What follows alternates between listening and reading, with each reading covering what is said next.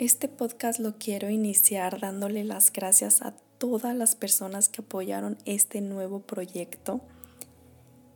Debo de confesar que cuando decidí dar a conocer lo que estaba haciendo en secreto, sentí un poco de miedo porque no sabía cómo iba a ser la reacción de las personas a mi alrededor, tanto amigos como familiares pero me dio mucho gusto saber que realmente las relaciones que he cultivado a través del tiempo son relaciones en las que nos deseamos cosas bonitas mutuamente, que nos gusta vernos exitosos, felices y cumpliendo sueños. Y eso es lo que más me importa y es con lo que más me quedo.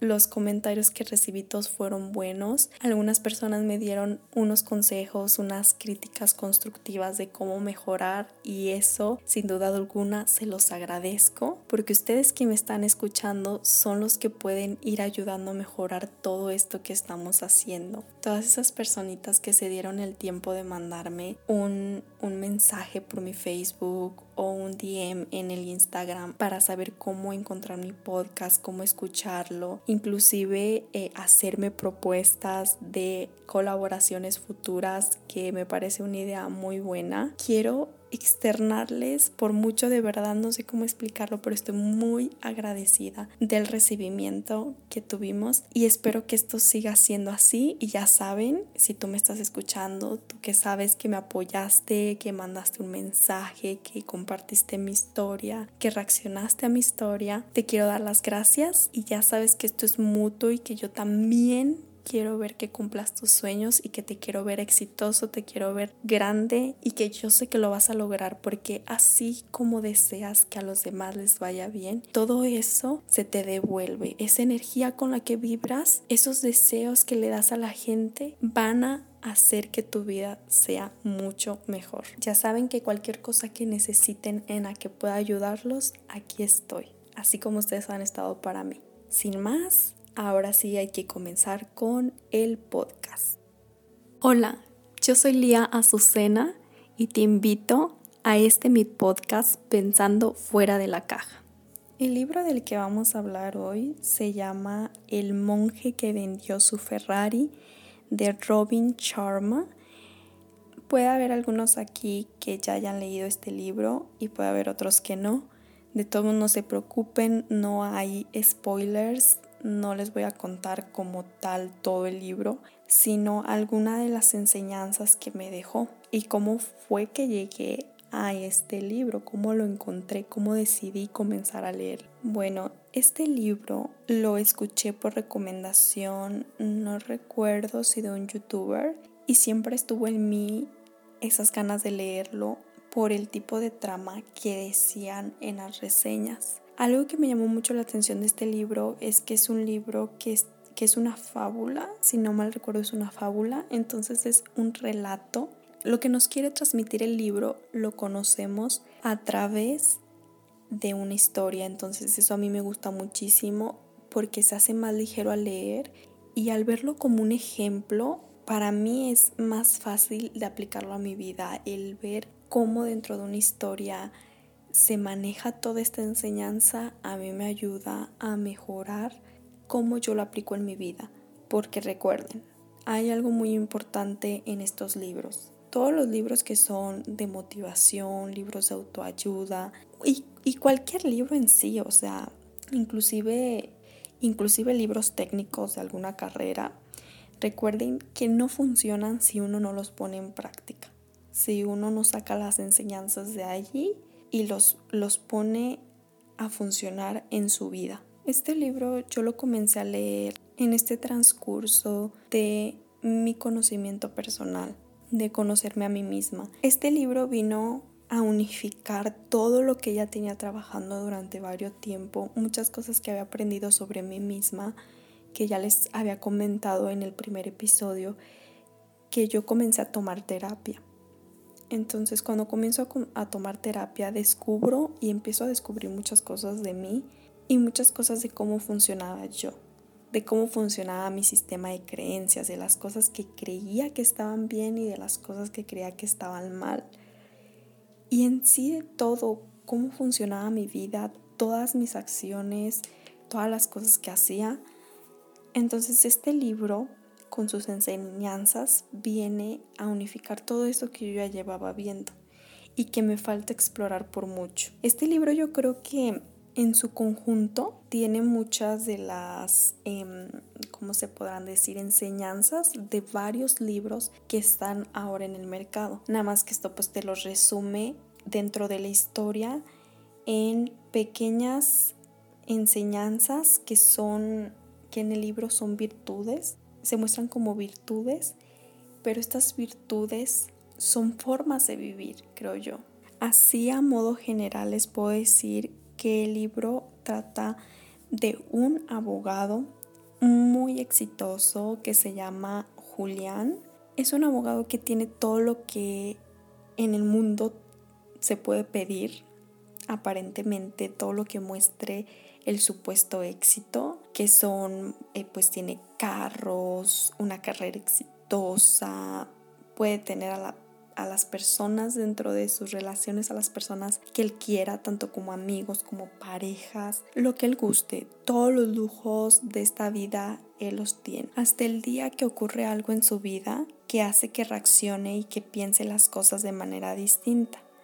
Se ve afectado en su salud y es ahí cuando le da un despertar estando en el hospital en el que comienza a hacer conciencia de que ya no se siente tan motivado, que ya no siente esa misma energía que tenía antes, que ya no se siente feliz. Y entonces decide dejar su profesión, dejar todo lo que conocía, vender su, su, Ferrari, por eso se llama el monje que vendió su Ferrari, y entonces emprende un viaje espiritual un viaje en el que busca reencontrarse consigo mismo y pues llega hasta Nirvana de Sivana que ustedes van a ver ahí es un pequeño que se podrá decir. Es donde viven un, un conjunto de personas que son monjes que son monjes y conviven ahí. Es una comunidad en la que practican muchísimas de las virtudes que vienen aquí que ayudan a Julián a encontrarse con él mismo, algo que yo creo no había hecho en toda su vida. Entonces, él cuando regresa al lugar donde ejerció por mucho tiempo, comienza a compartir todas sus experiencias con un antiguo aprendiz que después obviamente se convirtió en su colega, porque algo muy importante que descubre él en este camino es que debemos de enseñar esas cosas que aprendemos, si no de nada sirven.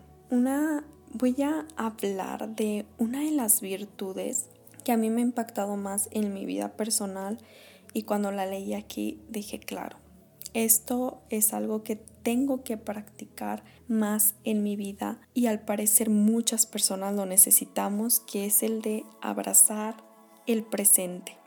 Abrazar el presente es esa virtud que cuesta mucho trabajo, porque normalmente nosotros vivimos pensando en el futuro o en el pasado. Si piensas, si tienes exceso de pasado, puedes llegar a una depresión y si tienes exceso de futuro, puedes sufrir de ansiedad.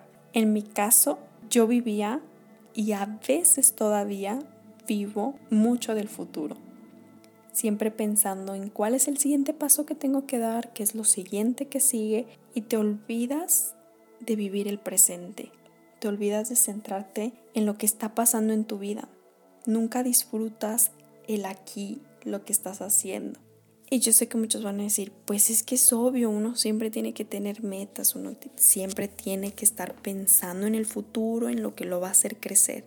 No estoy diciendo que no tengamos metas no estoy diciendo que no tengamos objetivos en la vida, pero sí es muy importante disfrutar cada momento, porque, porque la vida en sí es todo el camino hacia esas metas, es todo lo que vivimos, todo lo que pasamos, cosas buenas y cosas malas. Hasta dentro de esas cosas malas aparentemente, esas cosas difíciles, son las que te hacen sentirte vivo y orgulloso cuando logras algo. Porque es que imagínense ustedes, llegas a la meta, ya llegaste a tu meta soñada. ¿Y luego qué?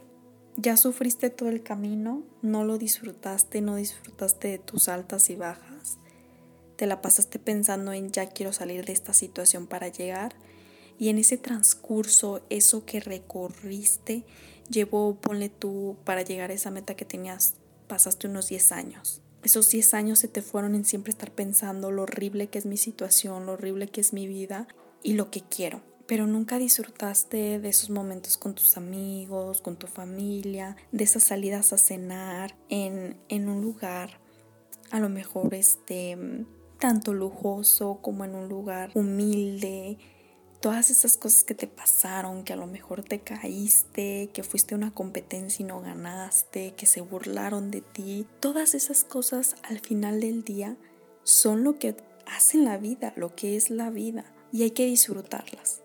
Yo estoy casi segura que si le pones pasión a lo que estás haciendo, si le pones energía y vives a través de ese sueño que quieres lograr, lo vas a lograr pero el punto es disfrutar todo este proceso, toda la transformación, todo lo que tengas que hacer para lograrlo. Porque en eso se te pueden ir meses, años, días. Y si no aprendes a disfrutarlo, si no aprendemos a disfrutarlo, de nada va a servir. Nos vamos a llenar de metas, pero la vida va a estar vacía porque no vamos a disfrutar todo lo bueno y lo malo que nos pueda pasar en la vida. Porque algo importante es que el tiempo es la más preciada mercancía que tenemos. Es aquella cosa que no la podemos comprar.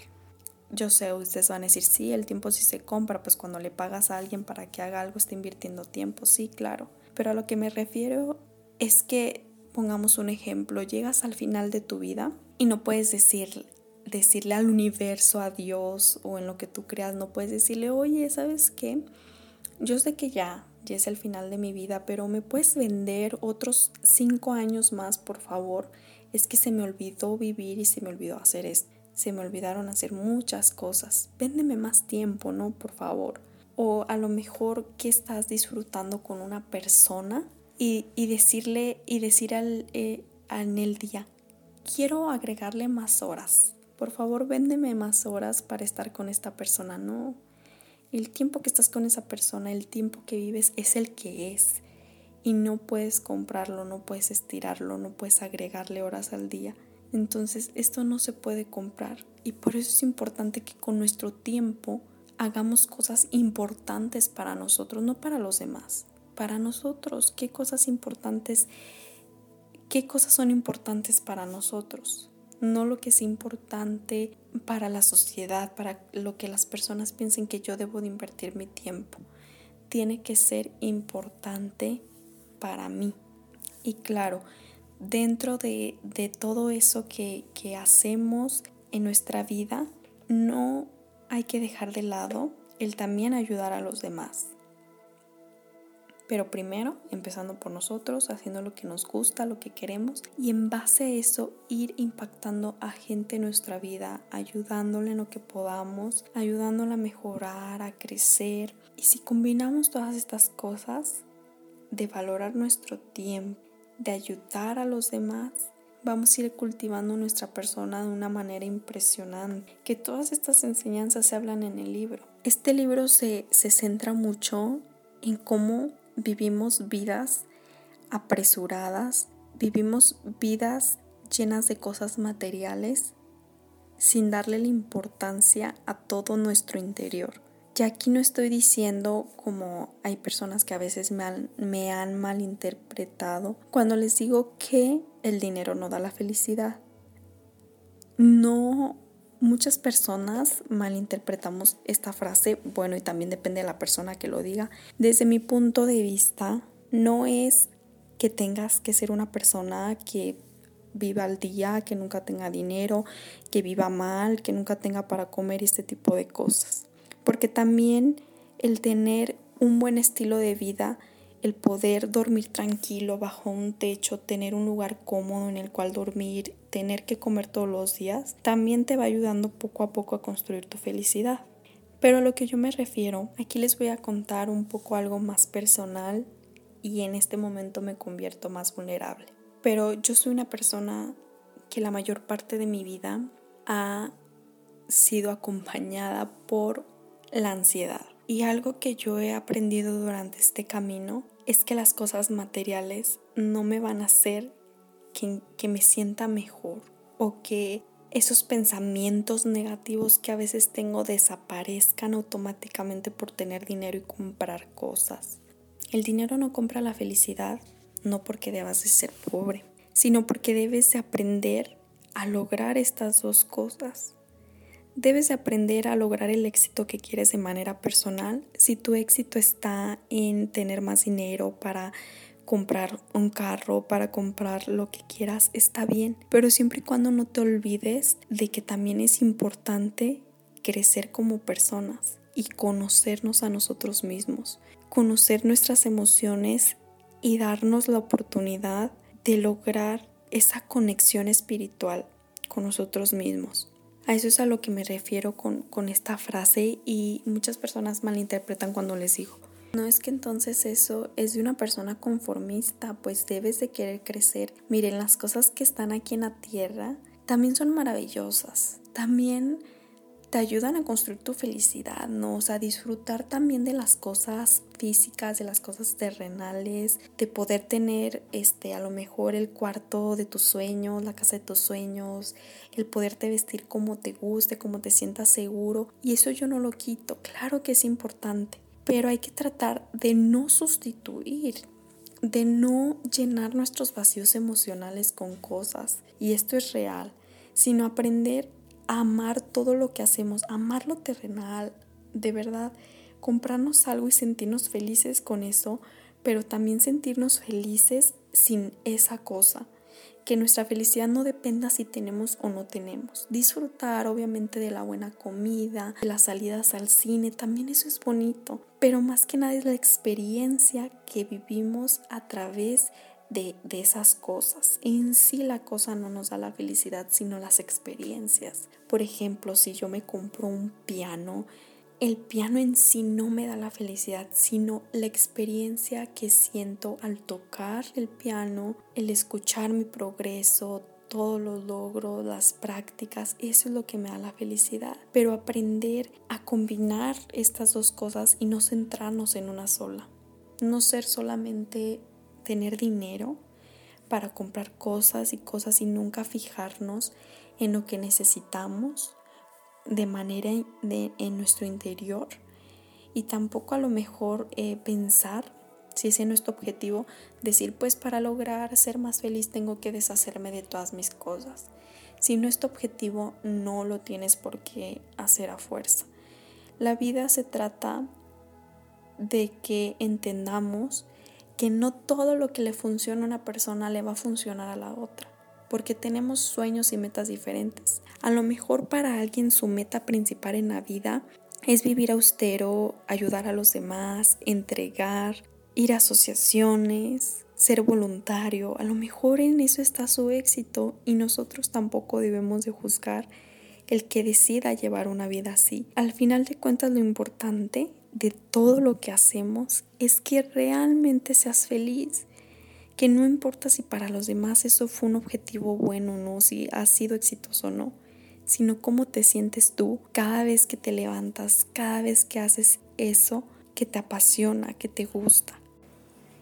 Bueno, pienso dejar hasta aquí este episodio. Ha sido muy corto, pero solamente quiero dejarles un poco del mensaje de este libro y que si tienen la oportunidad de leerlo y encontrar sus propias enseñanzas, eso estaría estupendo, recordando que las cosas son diferentes para cada uno, como ya lo había mencionado, y ustedes sabrán qué cosas de ese libro son aplicables para su vida y cuáles no. No necesariamente tienen que hacer todo al pie de la letra, sino sacar lo que sea beneficioso para su vida. Entonces, nos vemos en un siguiente episodio. Recuerden que si les gustan estos temas pueden seguir escuchando más episodios y recomendarlo a sus amigos, a su familia para que este podcast siga y si tienen alguna opinión, si tienen alguna idea de los temas futuros para tratar, pues ya saben, me pueden encontrar en mi Instagram como lia.azucena.